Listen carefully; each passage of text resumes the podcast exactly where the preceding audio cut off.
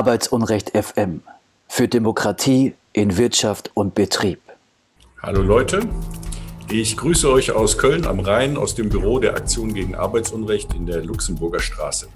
Mein Name ist Elmar Wiegand. Ihr hört die Sendung Arbeitsunrecht FM Nummer 6. Wir zeichnen auf am 11. Februar 2021. Was haben wir heute im Programm? Ihr hört meine Kollegin Jessica Reisner mit Union Busting News und Arbeitsunrecht in Deutschland. Im zweiten Teil der Sendung interviewe ich den Arbeitsrechtler Stefan Schneider. Er hat Helmut Naujoks vor Gericht gebracht und besiegt.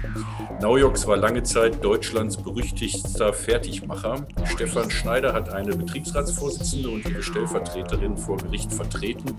Naujoks hatte eingeschleuste Spitze gegen die zwei Altenpflegerinnen eingesetzt und fingierte Kündigungsgründe produziert. Ein ekelhafter Sumpf, über den ihr später mehr erfahrt. Jetzt kommt Jessica Reisner mit Union Busting News und Arbeitsunrecht in Deutschland. Hallo Jessica. Beckum, Tod in Leiharbeiterunterkunft. Das Presseportal der Polizei Warendorf und verschiedene andere Medien berichten, in einer Unterkunft für Leiharbeiterinnen, mutmaßlich aus der Fleischindustrie, kam es am 5. Februar 2021 zu einem schweren Unfall.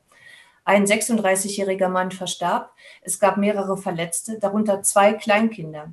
Die Hausbewohner heizten mutmaßlich mit Propangas und erlitten Kohlenmonoxidvergiftungen. Bei dem Gebäude soll es sich um eine Unterkunft von ausländischen Arbeitnehmern aus der Fleischindustrie handeln, die zumindest teilweise in Reda-Wiedenbrück tätig sein sollen. In Reda-Wiedenbrück betreibt Clemens Tönnies einen der größten Schweineschlachthofe Deutschlands. Die Staatsanwaltschaft Münster wird nach Durchführung von Ermittlungen darüber zu entscheiden haben, ob und welche Personen strafrechtlich zur Verantwortung zu ziehen sind. Nach Angaben des Beckumer Bürgermeisters Michael Gerd Henrich gegenüber dem WDR lebten in dem Mehrfamilienhaus zehn Personen, die aber nicht bei der Stadt gemeldet waren. Die zuständigen Behörden würden dem jetzt nachgehen und versuchen zu erfahren, wer in dem Haus legal oder illegal wohnte. Die Berichterstattung zum tödlichen Unfall im Beckum lässt vermuten, dass es sich hier um eine reine Umetikettierung von Werkvertragsarbeiterinnen zu Leiharbeiterinnen handelt. Zum 1. Januar 2021 trat das Arbeitsschutzkontrollgesetz in Kraft, das Werkvertragsarbeit in der Fleischindustrie für Betriebe mit mehr als 49 Beschäftigten verbietet. Nürnberg. Landesarbeitsgericht stärkt Meinungsfreiheit am Arbeitsplatz. Ein Beschäftigter schrieb über seinen geschäftlichen E-Mail-Account an den Hauptgesellschafter seines Arbeitgebers und beschwerte sich über den Führungsstil seines Vorgesetzten. Die Mail gelangte auch an ein Mitglied des Beirats des Arbeitgebers, an den Steuerberater und an einen ehemaligen Mitarbeiter. Trotzdem scheiterte das Unternehmen auch in zweiter Instanz mit einem Kündigungsversuch. In der Begründung heißt es, zwinge man einen Arbeitnehmer, Auseinandersetzungen mit Führungspersonen des Betriebes generell zu vermeiden, würde das Grundrecht der Meinungsfreiheit zurückgedrängt. Es sei verfassungsrechtlich nicht zu vertreten. Der betriebliche Bereich würde dann zu einer Zone, in der das Grundrecht auf Meinungsfreiheit keine nennenswerte Bedeutung mehr habe. Mangelnder Arbeitsschutz in der Pandemie. Report Mainz und BuzzFeed News haben 70 Arbeitsschutzbehörden in ganz Deutschland zur Corona-Krise befragt. 50 gaben Auskunft. Ergebnis? Betriebe seien auf Verstöße gegen die Corona-Verordnungen angesprochen worden. In den meisten Fällen wurden die Firmen, Firmen aber nur mündlich oder schriftlich verwarnt. Selten kam es zu Bußgeldern und noch seltener wurde ein Betrieb geschlossen. Runtergebrochen auf Berlin heißt das in der Praxis, das Landesamt für Arbeitsschutz, Gesundheitsschutz und technische Sicherheit Berlin hat im vergangenen Jahr rund 1000 zusätzliche Corona-Betriebskontrollen durchgeführt. Seit wenigen Tagen hat genau dieses Landesamt nun auch eine Corona-Taskforce. Ab sofort sollen 80 Betriebskontrollen pro Woche stattfinden. Bei rund 100.000 Berliner Betrieben würde jetzt so jeder Betrieb alle 25 Jahre auf die Umsetzung der Corona-Maßnahmen kontrolliert. Es bleibt also auch in der Pandemie dabei. Unternehmerinnen müssen kaum Kontrollen und noch weniger Sanktionen fürchten. Entsprechend schlecht fühlen sich viele Beschäftigte geschützt. Spargelernte. Keine Krankenversicherung für Erntehelferinnen. Die Gewerkschaft IG Bau berichtet, das CDU-geführte Bundeslandwirtschaftsministerium will, dass Saisonkräfte auch 2021 über fünf Monate ohne Sozialversicherung arbeiten können. Die Erntehelferinnen würden dann, wie schon im letzten Jahr, maximal 115 Tage auf den Feldern arbeiten, ohne eine Krankenversicherung und auch ohne Rentenansprüche aufzubauen. Dazu der stellvertretende IG Bauvorsitzende Harald Schaum. Das Risiko einer Corona-Infektion ist unter den Arbeits- und Unterkunftsbedingungen in der Landwirtschaft nicht geringer geworden. Im Gegenteil, die Situation ist gerade durch die deutlich ansteckenderen Corona-Mutationen heute gefährlicher als vor einem Jahr. Ohne ordentliche Krankenversicherung könnte der Arbeitseinsatz in Deutschland für etliche Saisonkräfte am Ende fatale Folgen haben und in einem persönlichen Fiasko enden. Die IG Bau fordert deshalb die volle Sozialversicherungspflicht für alle Saisonarbeiter unabhängig davon, wie lange sie im Einsatz sind. Arbeitsunrecht FM, eine Sendung der Aktion gegen Arbeitsunrecht. Mehr Infos unter www.arbeitsunrecht.de. Der Hardcore-Jurist Helmut Naujoks zieht seit 2001 eine Schleifspur der Verwüstung durch die deutsche Industrie. Er war lange Jahre quer durch Deutschland beliebt bei Unternehmen, die innerbetriebliche Demokratie und Mitbestimmung missachten. Naujoks hinterließ gespaltene, von Hass und Misstrauen durchtränkte Belegschaften, zerstörte Firmenkultur, verbrannte Erde. Helmut Naujoks Markenzeichen ist die rücksichtslose Bekämpfung von Betriebsräten. Dafür bedient er sich teils hoher krimineller Energie und bleibt erstaunlicherweise seit über 20 Jahren straffrei. Ich spreche gleich mit dem Rechtsanwalt Stefan Schneider aus Bad Nauheim. Stefan ist es gelungen, den berüchtigten Fertigmacher einer Verurteilung zuzuführen. Dafür waren allerdings äh, langwierige Verfahren vor Arbeitsgericht und Landesarbeitsgericht nötig und ein Umweg über Schadensersatz. Helmut Naujoks musste zusammen mit dem Unternehmen, das ihn beauftragt hat, Schadensersatz an eine Betriebsratsvorsitzende und ihre Stellvertreterin zahlen weil er mit Hilfe von Detektiven Kündigungsgründe gegen die beiden fingiert hat. Leider wurde Naujoks nicht strafrechtlich belangt und eigentlich nicht wirklich bestraft, sondern eben nur zu Schadenersatz verknackt. Auch die Summen sind nicht besonders berauschend, einmal 20.000 Euro, einmal 10.000 Euro, aber immerhin. Es ist gelungen, zum ersten Mal Helmut Naujoks in irgendeiner Form vor Gericht zu verurteilen. Bevor ich mit dem Rechtsanwalt Stefan Schneider spreche, hören wir einen Ausschnitt aus der ARD-Sendung Panorama vom 3. Juli 2017. Hier wird der konkrete Fall beschrieben, Unionbusting im Altenpflegeheim. Hier wird die Methode Naujoks deutlich. Dies ist die Geschichte vom vielleicht berüchtigtesten Anwalt aus einer Riege deutscher Juristen, die im Auftrag zahlungskräftiger Arbeitgeber unliebsame, lästige Betriebs- und Personalräte kampfunfähig machen wollen. Im Fokus stand immer der Erfolg, dass das Ziel erreicht wird. Das war immer im Fokus. Welche Mittel man dabei nutzt und ob das jetzt legitim ist oder nicht, legal, illegal, ob das vertretbar ist, die Frage wurde nie gestellt. Für Herrn Naujoks gab es nur seinen Ruf als den Betriebsratszerstörer, als der Kündiger von, von Unkündbaren. Später, nach langen Recherchen von NDR, WDR und Süddeutscher Zeitung, wird uns eine Festplatte zugespielt, der Inhalt gigantisch. Tausende Dokumente, Verträge, interne Kommunikation. Das alles bestätigt, was der Detektiv schildert. Wir haben seine Angaben überprüft und konnten keine Ungereimtheiten feststellen. Frankfurt.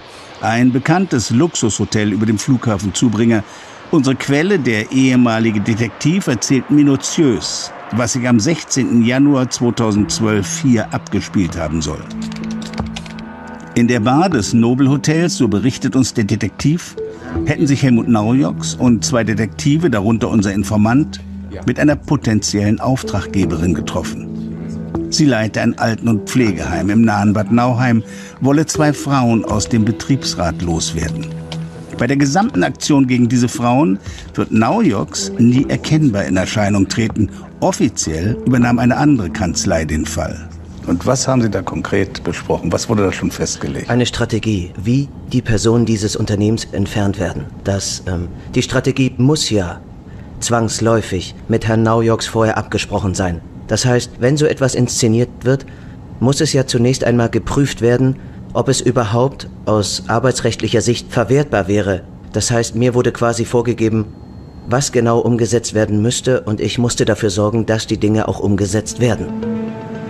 Die unbequemen und streitlustigen Betriebsratsfrauen der Alten- und Pflegeheim Schacht GmbH müssen weg. Der tückische Plan? Detektive werden eingeschleust. Sie werden den Frauen Alkohol am Arbeitsplatz und eine Schlägerei andichten. Kostenvoranschlag der Detektive direkt nach dem Treffen. Jeder Ermittler pro Stunde 100 Euro.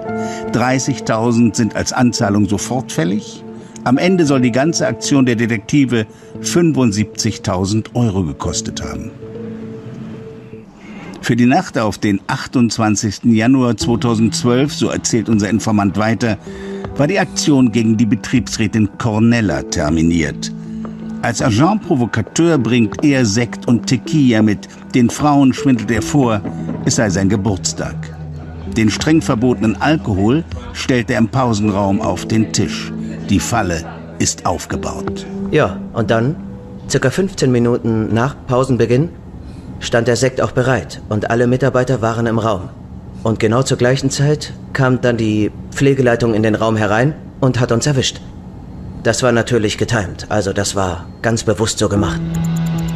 Tief in der Nacht, gegen 1.30 Uhr. Der Alkohol steht auf dem Tisch und die Pflegeheimleitung ist da, wie abgesprochen. Frau Cornella ist in der Falle. Erwischt mit streng verbotenem Alkohol, so wird man eine lästige Betriebsrätin los. 15. Februar 2012. Sie sitzt in ihrem Büro Zwei vermeintlich neue Mitarbeiter, Frau Schmidt weiß nicht, dass es Detektive sind, kommen rein. Sie beleidigen die Frau, bespucken sie sogar. Sie droht, die Polizei zu rufen. Da sollte eine Körperverletzung inszeniert werden. Sie sollte eben so weit provoziert werden, dass sie zuschlägt. Das hat sie allerdings nicht getan. Und hat man irgendwelche Spuren dann sich beigebracht, damit man sagen konnte, die hat aber zugestimmt. Man hatte Spuren in dem Fall, allerdings hat der zweite Sachbearbeiter diese Spur dem ersten Sachbearbeiter zugetan. Also er hat ihm ins Gesicht geschlagen. Das heißt, der eine hat dem anderen ins Gesicht geschlagen. Korrekt. Um die Frau belasten zu können. Um die Frau belasten zu können, damit sie diesen Job verliert. Ja, der Fall wird in dem äh, Panoramabeitrag ja gut geschildert. Der ist jetzt schon fast zehn Jahre, liegt das Ganze zurück. Also ein Wahnsinnskampf. Äh, und du, dir ist es jetzt gelungen, also Helmut Naujoks zu was eigentlich zu verklagen? Ich äh, komme da immer durcheinander, pardon. Ja, ich erkläre es dir. Also eine Entschädigung wegen Persönlichkeitsrechtsverletzung. Und darüber wollen wir jetzt reden, weil es, äh, es klingt eigentlich bescheiden, aber es ist doch ein Novum. Ähm, eine, eine, ganz große Leistung. Herzlichen Glückwunsch dazu auch, weil äh, dieser äh, schlimme Finger, dieser meines Erachtens äh, Kriminelle, äh, nie verurteilt wurde und äh, seit 20 Jahren schalten und walten kann. Und das wollen wir jetzt hier so ein bisschen genauer beleuchten. Äh, Im Dreh- und Angelpunkt steht also der Detektiv, der also ausgesagt hat. Nur deshalb konnte das Ganze vor Gericht gebracht werden. Wie ist es gelungen, zu diesem Detektiv Kontakt aufzubauen? Also sein Name war mir natürlich schon aus den 2012er Beschlussverfahren bekannt. Da war er von der Arbeitgeberseite als Zeuge benannt worden für die Verfehlungen äh, meiner Mandantin.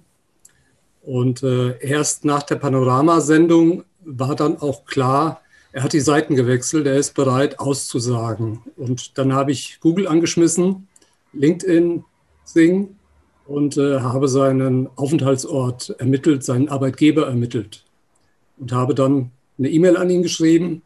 Dann hat es noch eine Zeit lang gedauert und dann hatten wir auch mal telefonischen Kontakt. Und es war klar, er ist bereit äh, auszusagen. Ja, es ist also ein Glücksfall und äh, leider lässt sich aus äh, deinem Erfolg keine Methode ableiten, wie man äh, solche Union-Busting-Anwälte in Zukunft äh, an die Hammelbeine packen kann, sondern du hast jetzt unheimliches Glück gehabt. Warum, warum hat er denn die Seiten gewechselt? Was hat ihn da pressiert?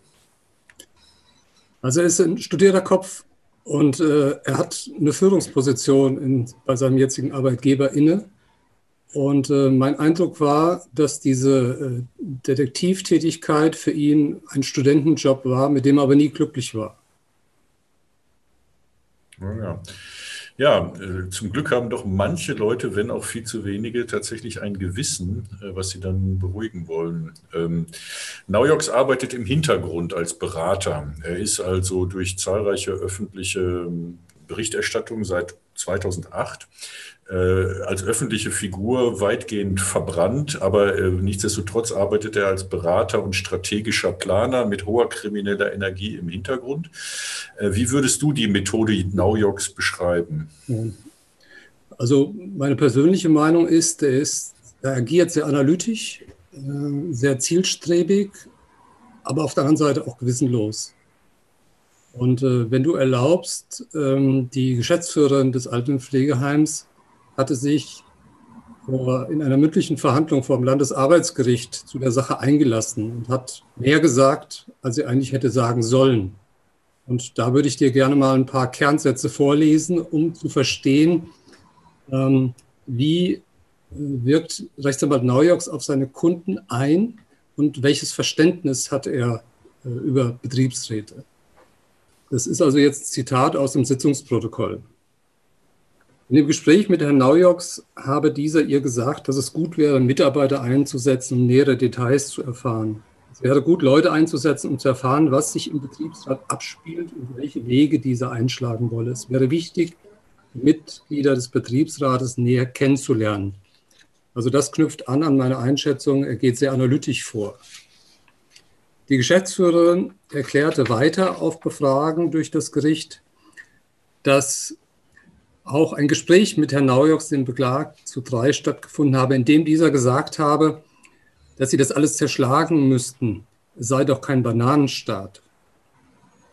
Hierauf habe er ihr weiterhin entgegnet, dass es ihr Familienbetrieb sei und dass sie sich überlegen müsse, wem das Unternehmen gehöre, ihr oder denen.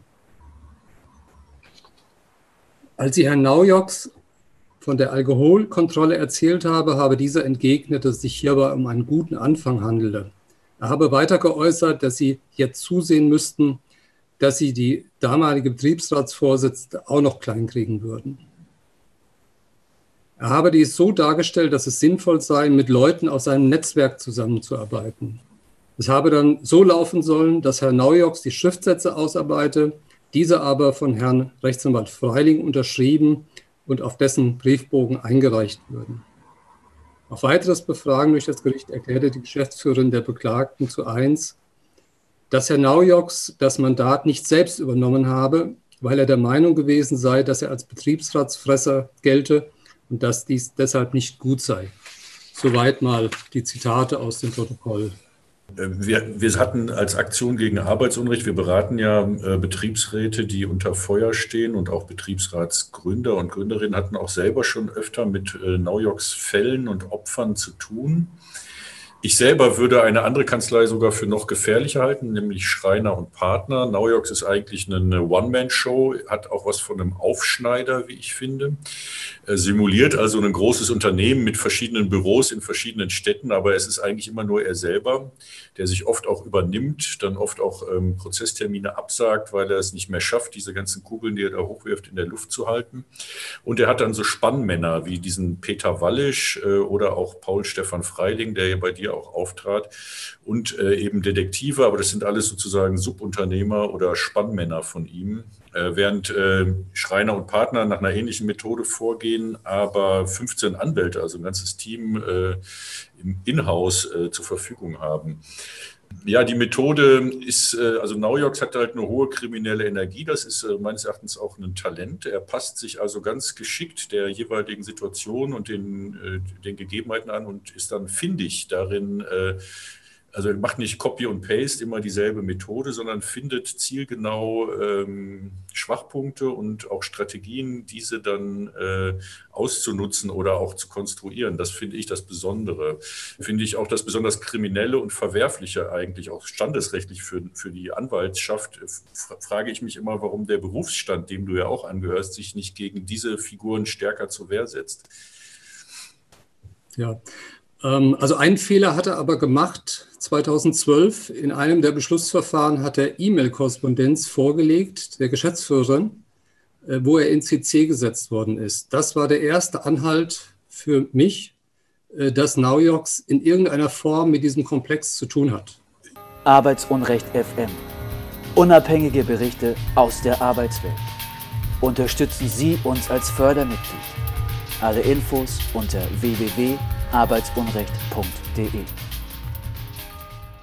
Ihr hört Arbeitsunrecht FM für alle, die später zugeschaltet haben. Äh, mein Name ist Elmar Wiegand, Aktion gegen Arbeitsunrecht. Es geht um Helmut Naujoks, den Betriebsratsfresser, und ich spreche mit Stefan Schneider, der eine Betriebsratsvorsitzende und ihre Stellvertreterin vor Gericht vertreten hat. Naujoks hat eingeschleuste Spitzel gegen zwei Altenpflegerinnen eingesetzt und fingierte Kündigungsgründe produziert. Er ist nun verurteilt worden, wenn auch in, an einem Nebenaspekt, meines Erachtens nicht an dem zentralen Punkt, den, den man hier finden müsste, nämlich bandenmäßige, gewerbsmäßige Kriminalität meines Erachtens. Hm.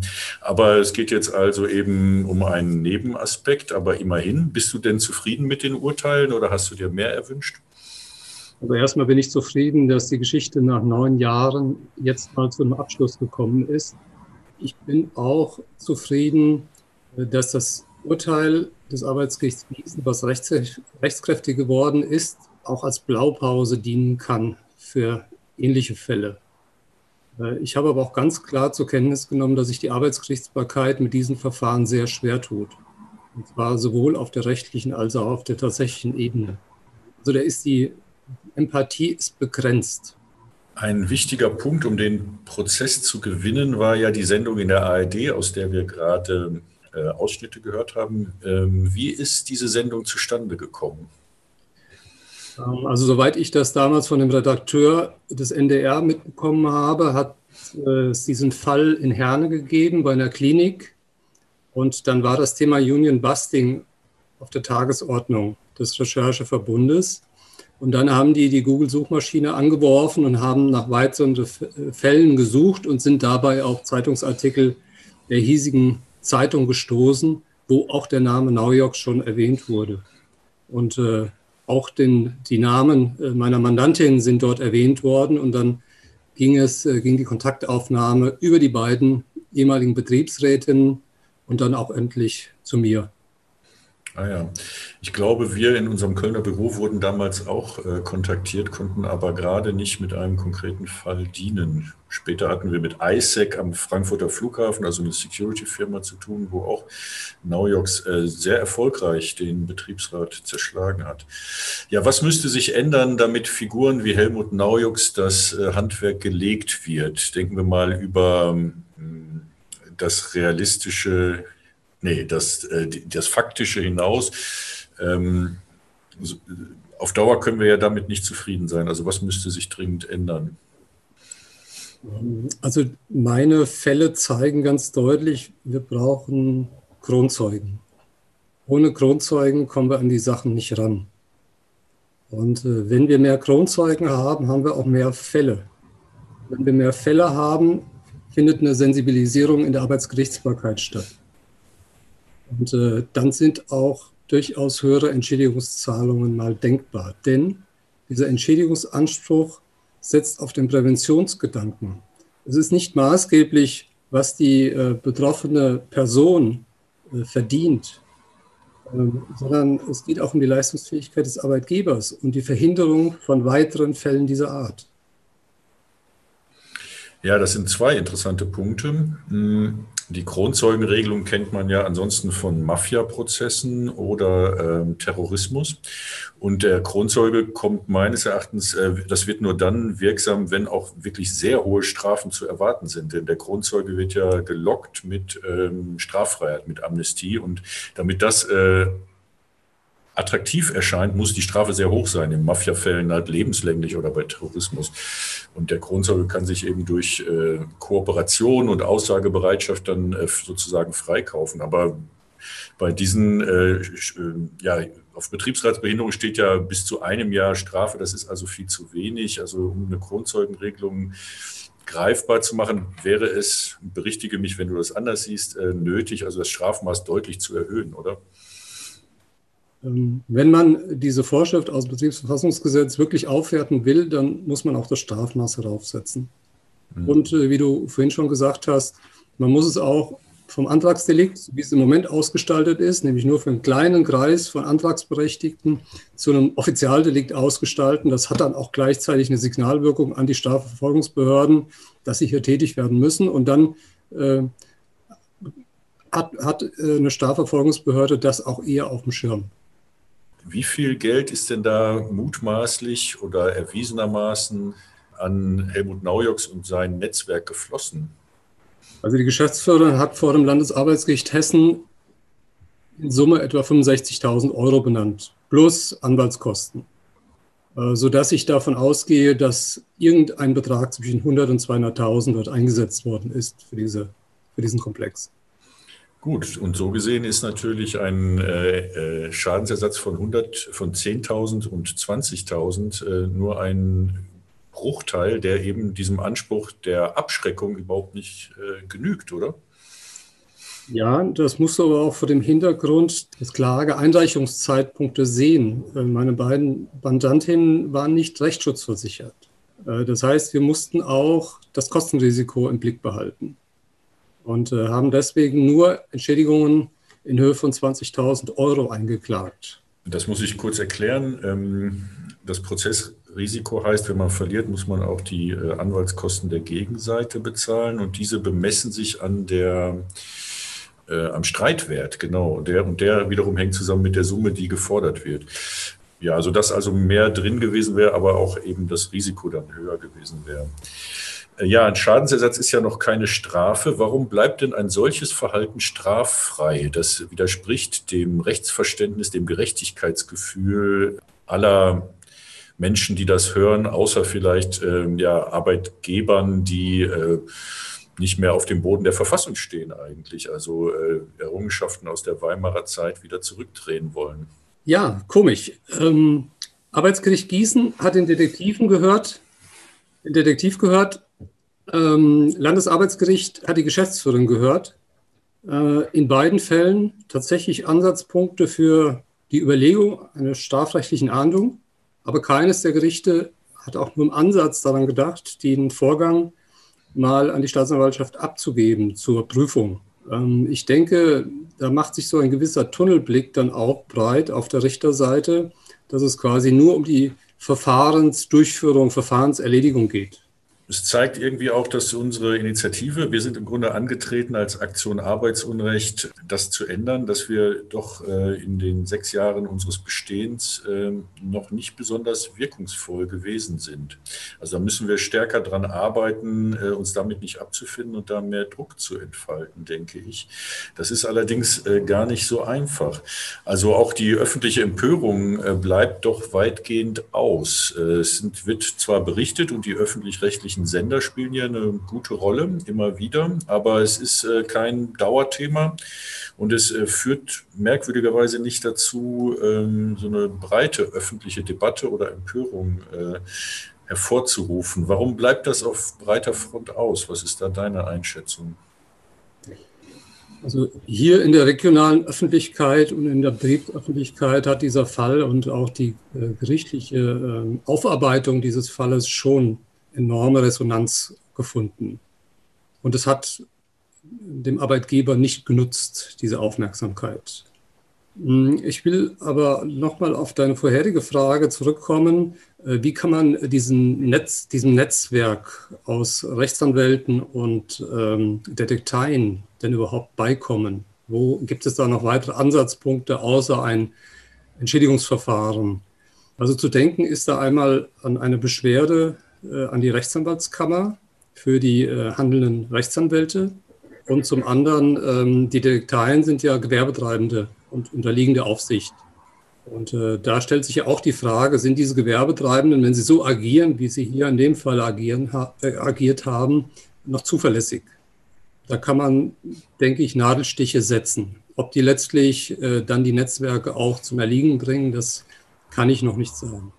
Ja, wir müssten auch selber als Verein mal drüber nachdenken, ob man da nicht eben Prozessbetrug oder eben gewerbsmäßige, ja, eine kriminelle Vereinigung, bandenmäßig, gewerbsmäßige Kriminalität äh, jetzt äh, in Anschlag bringen kann. Äh, das müssen wir alles nochmal prüfen mit Strafrechtlern. Das wäre ja durchaus noch möglich, wenn man äh, es auch darstellbar, oder?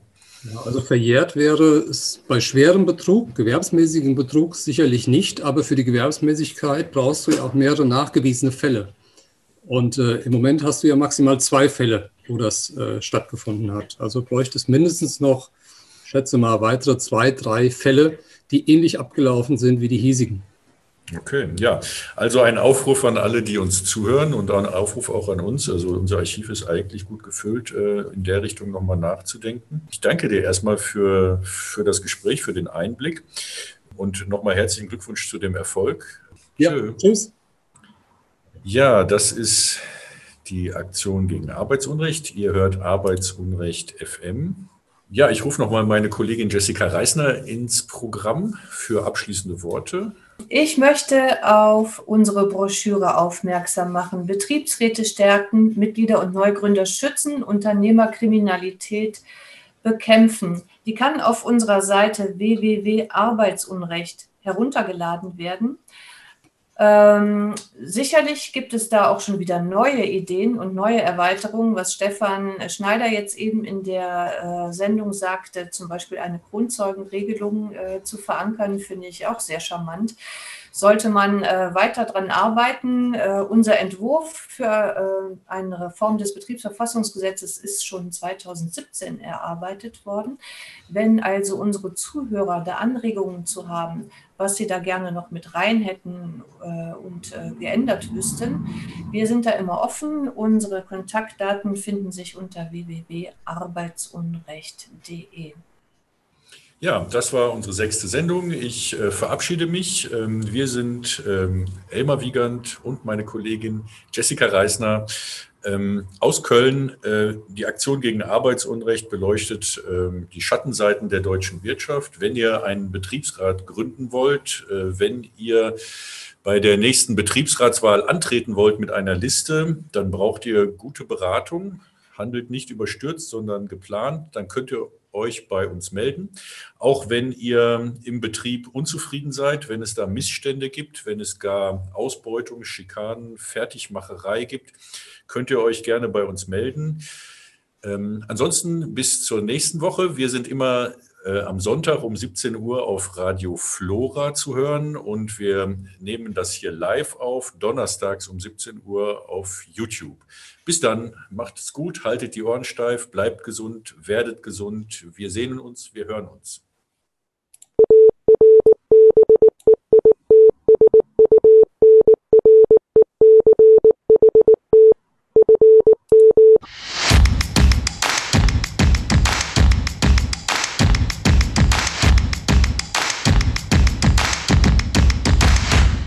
Arbeitsunrecht FM für Demokratie in Wirtschaft und Betrieb.